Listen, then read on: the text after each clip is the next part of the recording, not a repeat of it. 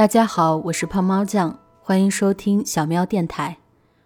二零二零年是难熬的一年，记得上大学的时候，曾经和朋友讨论过二零二零年东京奥运会，未曾预料，二零二零年的夏天不仅没有奥运会，暴露在公共场所的每个人都戴着口罩，远离对方。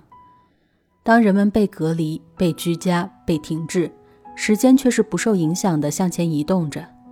有些人失去了亲人，有些人失去了工作，有些人失去了学业，有些人失去了信仰。原本生活的重担就已经让一部分的人精神状态如履薄冰，负面情绪是通过网络传播的最后一根稻草，击碎了早已濒临崩溃的心。今天看到了青岛理工一位研究生在实验室结束自己生命的新闻，读着他人生最后留下的那些文字。诙谐中透露着自己对现状的无奈。被疫情偷走的那半年，大大压缩了一位即将毕业的研究生的实验时间。因疫情而变得恶劣的经济，让应届生的就业形势更加严峻。而对于一名有责任心的学生，毕业、研究、就业，大概是他在人生这一阶段最重视的话题。不知所措的他，终究只能选择草草了结了自己的这一生。之前看到过很多次学生结束生命的新闻，但大家对于生活的失望都是有迹可循的：是遇到了一位不良导师，在精神、生活、学术多方面层层压榨；是遇到了校园性骚扰，但为了学业不得不被迫服从；是因为一件无害小事被请来家长当众侮辱谩骂；是由于种种原因被校园暴力，受到同龄人的排挤和欺辱。至少。在这些事件中，我们还能够分析受害人产生轻生念头的主要原因，并且在之后的教育和生活中进行更加严格的监管和改正。这次生命的逝去，却没有办法找到某一个单纯的原因为此定性。这场悲剧中的各个角色，竟然都是善良、有责任感、为生活而努力的人们。杀死他的，大概是社会对于一些事物强加了太多的标签和标准。现在想当一个不被诟病的人非常不简单。当你是一个孩子，你需要进当地重点的学校，你需要上各种各样的补习班和兴趣班，你至少需要琴棋书画会那么几样，你需要少吃或者不吃垃圾食品，你的爸妈在班级群里要及时回复，教师节也得准备好拿得出手的礼物，学校的活动不积极参与怎么行呢？家长请按时到校大扫除。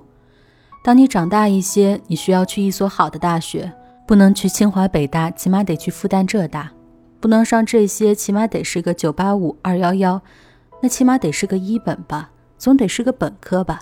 什么？竟然是专科？我可没有看不起你的意思，但我觉得你的学历不适合在这种场合说话。学理科一定得学理科，文科都是数学不好的人读的，只有考不上大学的人才会去读艺术吧。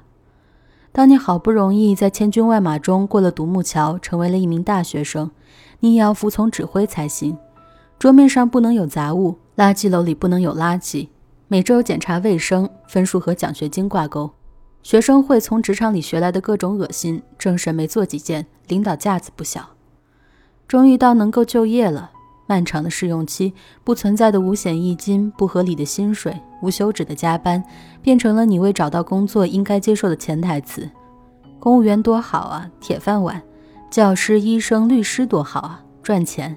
那点工资还在大城市打拼，通勤几个小时，合租着破旧的公寓，仰望着不可能买得起的房。还没有工作几年，你该结婚了。甭管你是否真的找到了真爱。是否正在处于事业上升期？是否有着巨大的经济压力？结婚生娃是重中之重，不结婚就成老姑娘了，不生孩子以后怎么养老啊？你就绝后了。想结婚，房子买了吗？写谁名字啊？准备多少彩礼啊？生的怎么是个女孩啊？怎么只生一个啊？男生该有的十双 AJ，女生该有的十支口红。男生年收入多少才能养得起女朋友？女生该怎样面对未婚未育在职场上的劣势？为什么不能嫁给凤凰男？为什么不能娶家里有兄弟姐妹的农村女孩？这个世上有三种人：男人、女人和女博士。听听，这些都是什么？人们听着主流媒体传播的正能量，接受着教育带来的新思想，也受到老一辈传统思想的左右。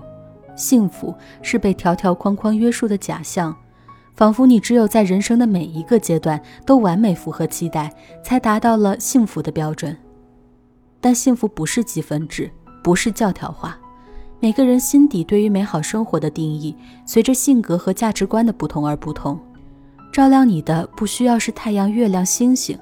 如果一根火柴的火焰对于你来说足够温暖，那么不必强求。并不是所有人都适合星辰大海，失败是人生常态，并不可耻。放弃是一件事在一段时间的检验后发现并不可行或并不合适所做的决定，也不可怕。拿起太重了便放下，选择合适自己的步伐和配重，才能往前迈步呀。而往往容易陷入自我责备情绪的人，其实是那些有责任心、认真、敏感的孩子，不忍心伤害他人，反而容易被他人利用或伤害，是多么悲伤的事情。亲爱的，别去想不好的事情啦。来，给你吃西瓜的第一口甜脆，吃蛋筒的最后一口巧克力，喝暖暖的珍珠奶茶，来一碗加满牛肉的拉面。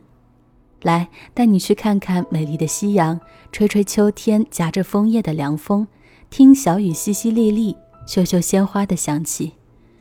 来，带你去各种小动物咖啡馆，撸小猫咪、小羊驼、小猫头鹰、小鹅鹅。来，我们去图书馆、美术馆、博物馆。来，我们去爬山、去潜水、去露营、去骑行。亲爱的，一切真的都会过去。不管我们成功或是失败，你好好的，真的比什么都重要。我希望没有任何悲伤的灵魂需要这次电台，但我也希望，如果你很难过，它能让你感到些许安慰。我是胖猫酱，这里是小喵电台，感谢您的收听。